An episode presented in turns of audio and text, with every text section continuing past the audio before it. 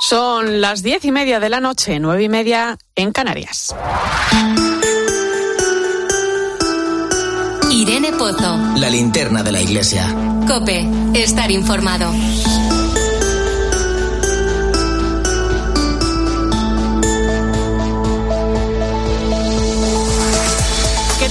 ¿Cómo estás? Hoy celebramos la vida, ese don de Dios que quizás suene un poco fuerte decirlo, pero para los cristianos es algo esencial.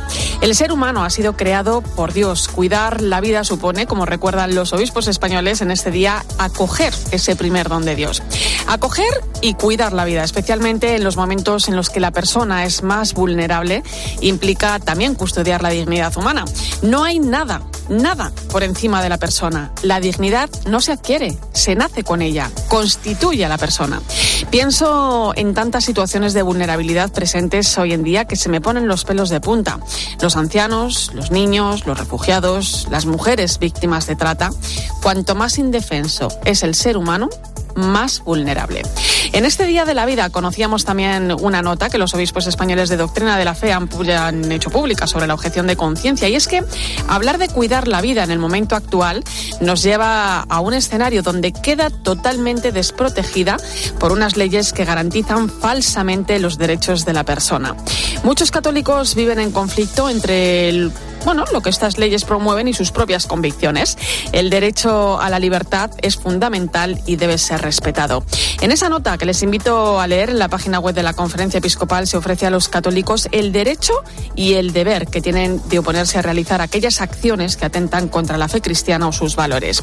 En el contexto de este día, el próximo domingo, más de 500 organizaciones saldrán a la calle en defensa de la vida, porque es importante seguir trabajando para que se reconozca el derecho al cuidado de todas las personas, porque es necesario acoger y cuidar en especial a los más débiles en defensa de la dignidad humana en todas sus fases y porque la vida en mayúsculas siempre merece la pena. Por eso te invito a que nos acompañes esta noche en la linterna de la iglesia. Te saluda Irene Pozo en este viernes 25 de marzo. Escuchas la linterna de la iglesia. Con Irene Pozo. Cope, estar informado. Como siempre ya sabes que puedes acompañarnos con tus mensajes a través de las redes sociales. Estamos en Iglesia Cope en Facebook y Twitter, hoy con el hashtag Linterna Iglesia 25M.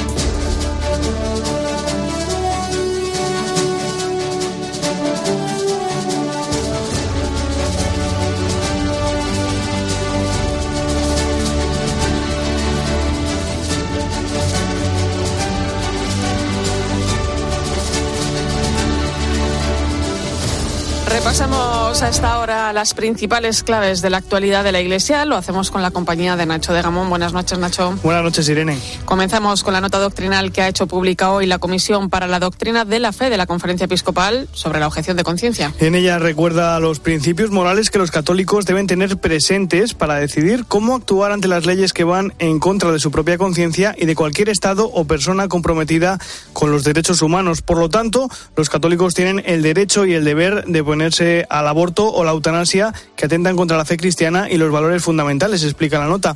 También recuerda que la utilización del poder para modelar la conciencia moral de las personas constituye una amenaza para la libertad. Los obispos explican que la objeción de conciencia tiene que limitarse a aquellas leyes que atentan contra elementos esenciales de la religión o minan los fundamentos de la dignidad humana. Concluyen señalando que vivimos en una cultura que reduce el valor de lo religioso y quiere reducirlo al ámbito privado. Esta tarde el Papa Francisco ha consagrado al Inmaculado Corazón de María a Rusia y a Ucrania y ha invitado a todos los obispos del mundo a unirse.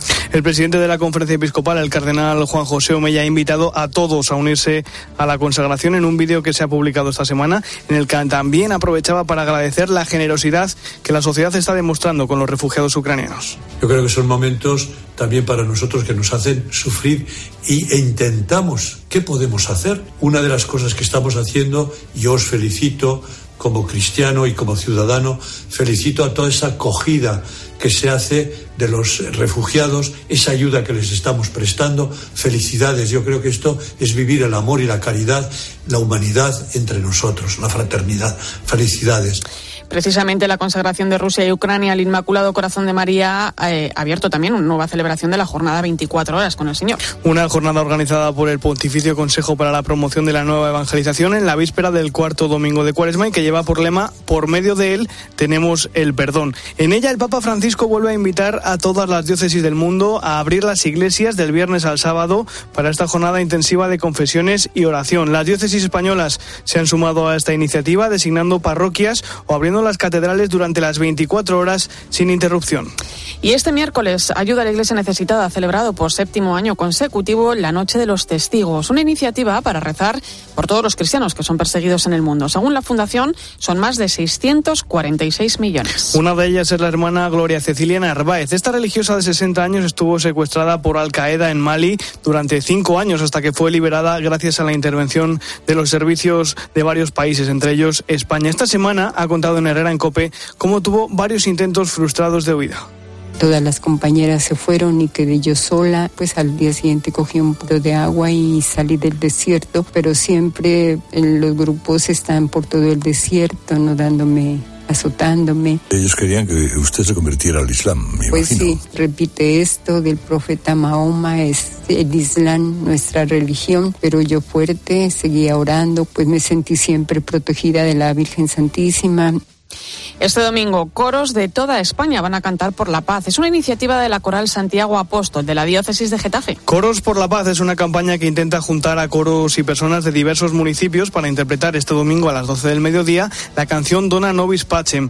El director de la Coral Santiago Apóstol, Mariano García, explica los detalles de esta iniciativa. unir en actos lo más numerosos posible a todas las personas que aman el canto y que disfrutan en su día a día del canto coral para muchos fines, pues en esta ocasión unir sus voluntades, sus voces y sus almas en una petición eh, sincera y esperanzada por un mundo en paz, por una Europa en paz y por una paz en Ucrania Y mañana sábado se va a celebrar la doceava edición del Congreso de Familias y Docentes Católicos que organiza la Fundación Educatio Servanda. En esta ocasión lleva por lema San José, la sombra del Padre, y en él van a participar, entre otros, el secretario general de la Conferencia Episcopal, Monseñor Luis Argüello, el arzobispo de Oviedo, Monseñor Jesús Sanz Montes, Jaime Mayor Oreja o el colaborador de esta casa, Jerónimo José Martín. Juan Carlos Corbera, el presidente de Educatio Servanda, explica una de las principales preocupaciones que va a abordar este congreso. Los padres no estamos de moda. No estamos de moda incluso para algunos colectivos, no solamente eso, sino que somos prescindibles hasta para la procreación. La ausencia del varón en la familia puede ser física, pero también y cada vez más frecuente una ausencia significativa, simbólica. Aunque el padre esté físicamente, los padres renuncian, ya sea de manera consciente o inconsciente, por una presión cultural, etcétera, a ejercer su papel masculino paternal en la educación de sus hijos. Pues Nacho, muchas gracias. Es un placer, como siempre, Irene. Ponemos el foco ahora en nuestras diócesis.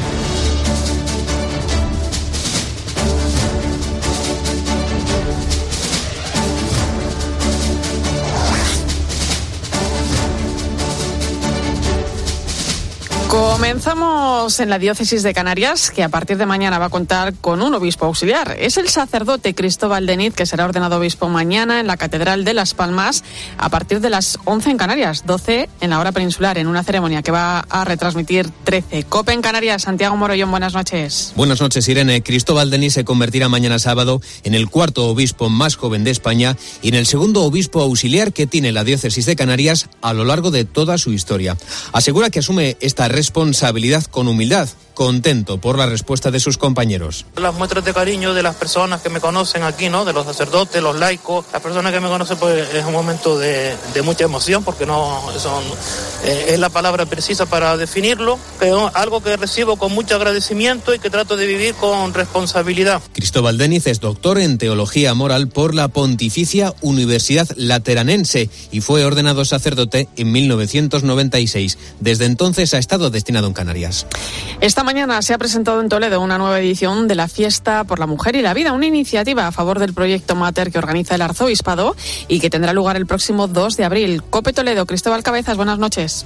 Hola Irene, muy buenas noches. Sí, en concreto la cita se va a celebrar en el Colegio Diocesano Nuestra Señora de los Infantes, en una fiesta que va a incluir una marcha popular, carreras infantiles y carrera absoluta, junto con actuaciones musicales y actividades lúdico-infantiles. Sin duda, toda una apuesta por la vida, como nos contaba el obispo auxiliar de Toledo, Francisco César García Magán. Es un sí a la vida, un sí a la vida con todas las consecuencias. Nuestra posición ante, ante la guerra o ante otras violencias es un sí a la vida, por lo tanto, sentido propositivo iniciativa a favor del proyecto Mater, un proyecto que recordemos es la respuesta de la Iglesia Diocesana de Toledo a las necesidades de las madres en riesgo de aborto y aquellas que sufren el síndrome posaborto.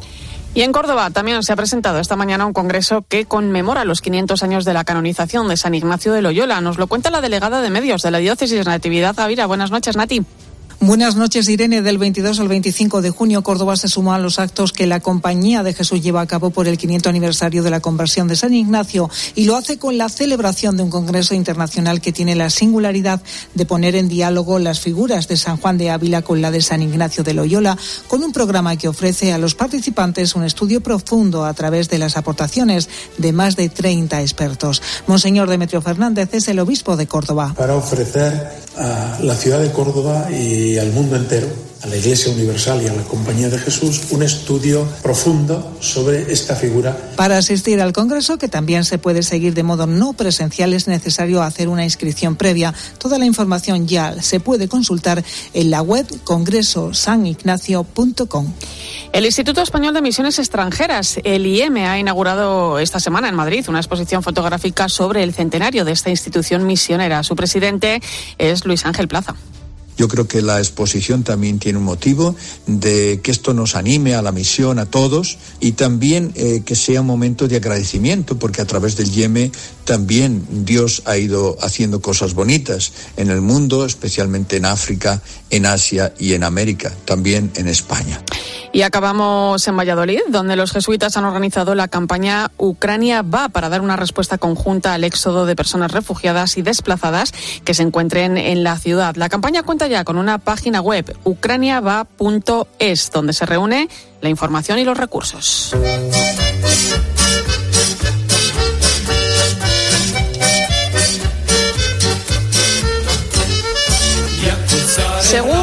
ACNUR, hay más de dos millones y medio de personas refugiadas debido al conflicto de Ucrania y otras dos millones desplazadas dentro del país. En estas circunstancias, las redes de trata aprovechan la situación de desesperación que se vive. Estamos colaborando a nivel europeo con Grecia, con Italia, con Alemania y nosotras desde España para mejorar herramientas de información, análisis de casos y recomendaciones para reforzar la detección y los derechos de estas personas. Es la coordinadora de sensibilidad del proyecto Esperanza de las religiosas adoratrices, Marta González. Ellas conocen bien cómo operan las redes de trata y cómo las guerras generan entornos de vulnerabilidad donde la violación de los derechos humanos puede pasar desapercibida. Han huido de manera desesperada, muchas veces aceptando ofertas de ayuda, ofertas de alojamiento de personas que no conocen y desde ahí hemos elaborado un folleto con claves de seguridad para protegerse ante posibles situaciones de trata. Y se está difundiendo pues a través de tanto de las autoridades como a través de redes sociales y de ONGs tanto en Ucrania como en países de tránsito de estas personas. Entidades especializadas como el Proyecto Esperanza o SICAR alertan de que los grupos armados utilizan la compraventa de personas para financiarse e incluso para ofrecerse para ofrecer como esclavas sexuales a sus reclutas. Además, los niños y los hombres también están expuestos tanto por el posible robo de sus órganos como para integrarlos en grupos armados. Ya se han destacado situaciones de riesgo importantes. Cuando llegan los trenes o cuando llegan los autobuses, personas merodeando las estaciones y ofreciendo alojamiento y ofreciendo apoyo y muchas veces son tratantes camuflados dentro de ese movimiento solidario, ¿no? La organización está recopilando información para analizar qué prácticas son beneficiosas y cuáles no, y así confeccionar mejores protocolos con el fin de optimizar la coordinación y la cooperación europea. Avisan además de que la desesperación es tal que muchas personas pueden acabar aceptando ofertas abusivas, tales como trabajar gratis en el servicio doméstico 24 horas a cambio de tan solo un techo bajo el que dormir. Esas personas pueden ser explotadas en el servicio doméstico e incluso en algunos casos se detecta que pueden estar sufriendo o pueden estar en riesgo de sufrir violencia sexual también. El proyecto Esperanza tiene un teléfono de asistencia 24 horas para recibir información o sospechas sobre casos de trata. El 607 542515 607 542515 Escuchas la linterna de la iglesia. Con Irene Pozo. Cope, estar informado.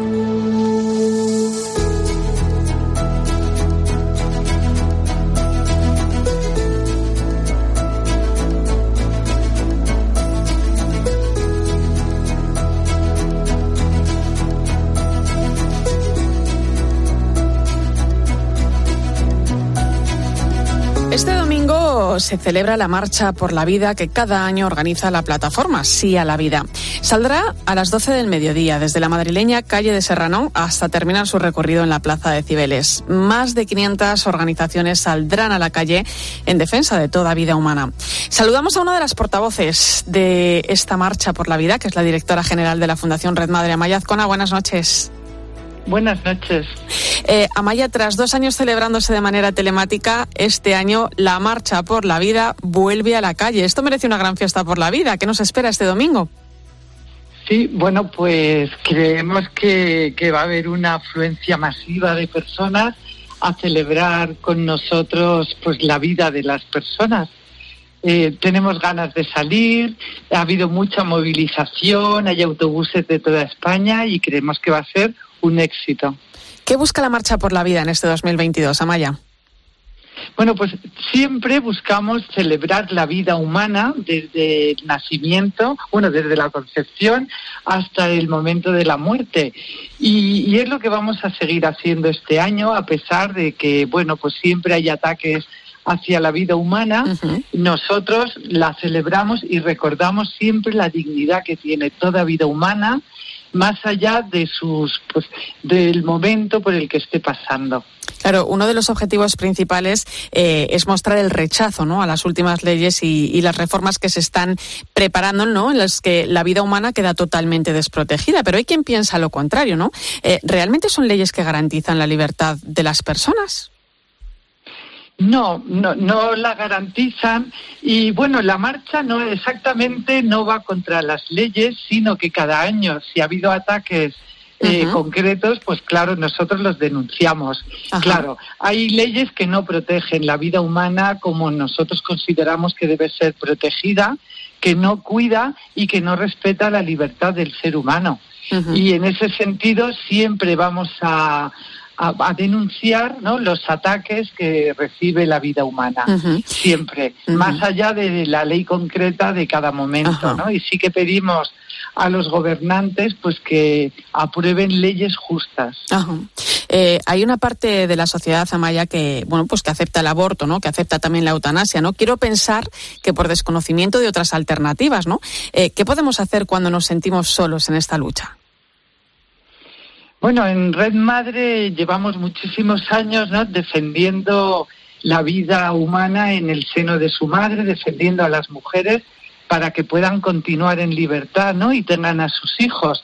Y lo que hacemos es, pues, primero acompañar a aquellas mujeres que nos piden ayuda y también, pues, hablar a la sociedad y defender que la maternidad es un bien social, que la vida de los no nacidos debe ser respetada y, cuando damos argumentos buenos, cuando decimos que las mujeres eh, muchas veces abortan presionadas por sus parejas, por sus familias, por sus jefes, eh, y que esto no es ir en libertad, pues las personas nos escuchan y, nos creen porque también tienen experiencia de personas cercanas. Y eso es como hay que trabajar, ¿no? Ofrecer la ayuda a la persona en concreto que está teniendo dificultades, en nuestro caso es la mujer embarazada, y por otro lado transmitir la verdad sobre la vida, sobre la maternidad, ¿no? sobre las mujeres y, y sobre la libertad. Eh, Amaya, y hablando de Red Madre, eh, que realizáis un trabajo a mí me parece maravilloso, la verdad. Eh, hay uno de los datos que, que, llama mucho la atención, ¿no? De vuestro mapa de la maternidad y es que se dedican más de 30 millones de euros al año al aborto y solo tres a la mujer embarazada, ¿no? ¿Cómo entendemos esto? Claro, pues esto es sorprendente y por eso lo denunciamos. A veces nos dicen, bueno, pero se dedica mucho dinero en la sanidad. Sí, pero la comparación es una mujer que no trabaja, que no ha cotizado, que no tiene derecho a, la sanidad ni a la baja por maternidad, si quiere, si decide abortar, eh, el aborto es gratuito y se le paga. Si decide continuar pero tiene dificultades, tiene problemas económicos o no tiene un hogar o necesita apoyo de cualquier tipo, pues las administraciones no tienen dinero, no gastan dinero para apoyar a la mujer que quiere continuar y es una injusticia inmensa sí. eh, dejar a las mujeres, sobre todo las que tienen dificultades, dejarlas abandonadas a su suerte. Uh -huh. eh, en los últimos meses se ha hablado mucho de la reforma que, que trata de impulsar el gobierno ¿no? sobre el aborto eh, y para bueno, él considera coactivo, ¿no? Intimidatorio asesorar, el asesorar a mujeres en las puertas de los centros abort, eh, abortistas, ¿no? Los abortorios. Eh, ¿Cuál es realmente ese mal que se causa a esas mujeres si se les está dando pues, una información? Yo lo desconozco, desconozco exactamente la redacción de la ley, porque hasta que no se apruebe, y también desconozco porque Red Madre no va a las puertas de los abortorios. Entonces no podría de decir, uh -huh. pero vamos, mal no es ninguno, que una persona eh, pueda ofrecer su apoyo a otra, pues eso no, no es ningún mal. ¿no? Uh -huh. A Red Madre nos llegan las mujeres normalmente a través del teléfono o de, de, la web o de alguien que les habla de nosotros. Entonces no podría decirle exactamente pues como lo hacen otros grupos. Uh. Amaya, en Red Madre eh, atendéis también casos de, de, mujeres que han abortado.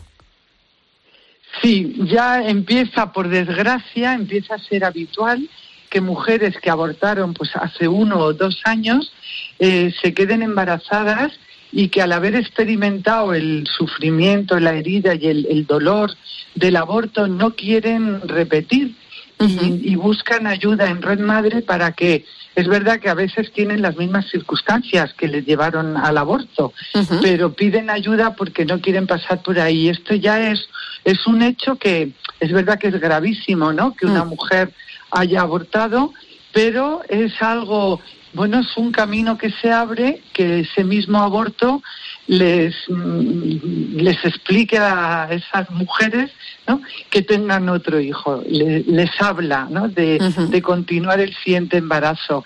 Eh, y por otro lado, también a veces nos llaman mujeres que sufrieron un aborto, pues igual hace unos años, eh, y que necesitan cierta ayuda. Uh -huh. Nosotros apoyamos un poco eh, el primer camino, pero luego las derivamos a instituciones más especializadas uh -huh. en el posaborto, porque es una herida muy fuerte sí, sí. De, para la persona. Claro, los riesgos y, y, las consecuencias reales de lo que es sí. de lo que es un aborto y, y, que además se debería hablar mucho más de ello.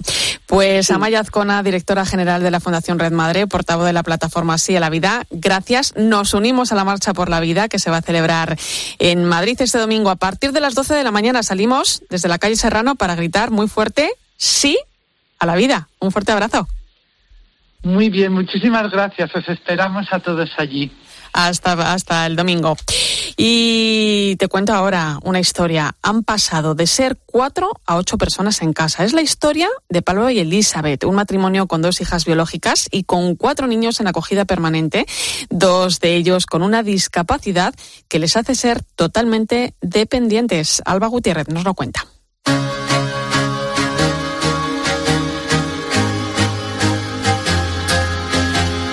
Ella, irlandesa, profesora de inglés, y él, argentino, al llegar a España se reinventa con una consultoría con la que puede trabajar desde casa.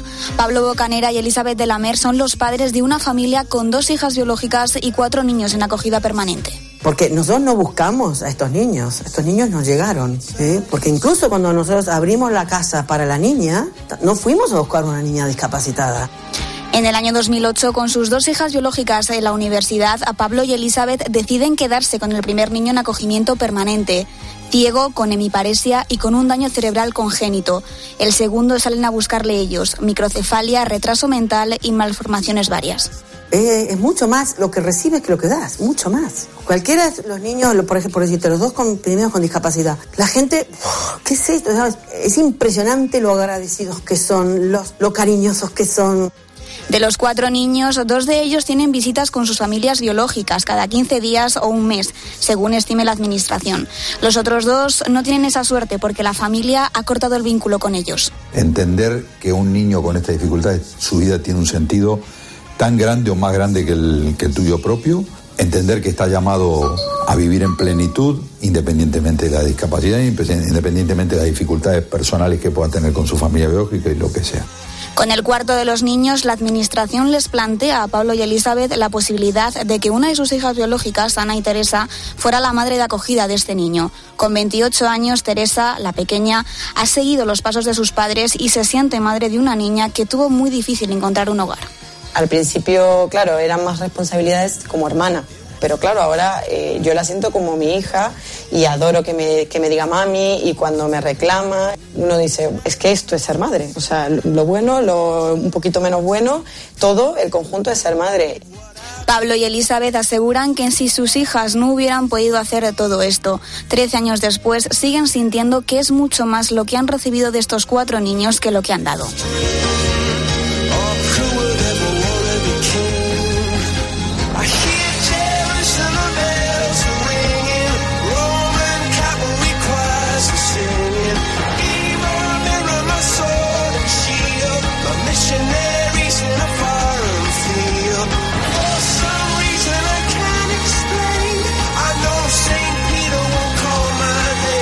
Enseguida llegamos a las 11 de la noche, las 10 en Canarias. Analizamos la nueva Constitución Apostólica, Predicate Evangelium, predicar el Evangelio que se ha presentado esta semana en el Vaticano y que culmina el proceso de reforma de la curia. Recuerda que estamos en Iglesia Cope en Facebook y Twitter, hoy con el hashtag Linterna Iglesia 25M.